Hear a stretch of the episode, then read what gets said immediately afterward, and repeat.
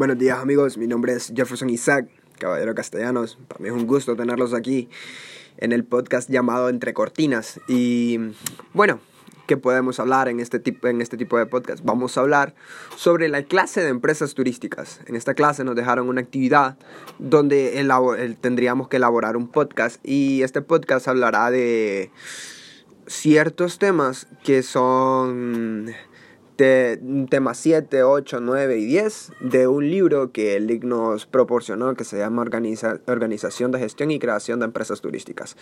Ok, con el fin de eh, hacer este, esta actividad es sacar las ideas principales de cada tema y pues empezaremos con el tema 7, ¿no? Porque nos toca del tema 7 al tema 10. Y como primer filme del, de, de tema eh, tenemos en el tema 7 lo que son las empresas de restauración.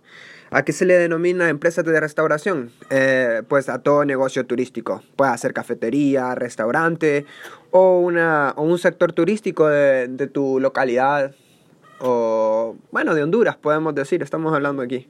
Entonces, ¿qué ofrece un, un negocio de restauración? Pues ofrece eh, al mercado un tipo de concepto de restauración, cómo se va a ofrecer, quién va a ser el público objetivo y los clientes deseados, cómo se va a vender el producto o servicio, y te vas a preguntar cuál es la, cuál es la fuente de ingresos del, del negocio de restauración. Pues bueno, las identifiqué que es vender productos de la marca, con, el, con la marca del restaurante, cafetería, o lugar el, o el tipo de lugar que tengas. Eh, escribir un libro de cocina, puede ser ofrecer kit de comidas o a domicilio, ofrecer servicios de catering para eventos especiales, convenciones y festivales.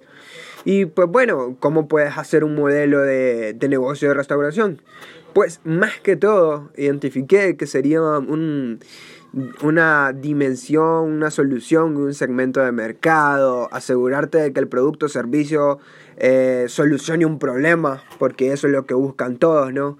Eh, prueba tu canal y busca soportes de, de, estrategia, habla con expertos en industria, inversionistas, dependiendo de la industria de la comida o de la industria de la cafetería, que son una de las más fuertes en el rubro turístico, y más que todo eso.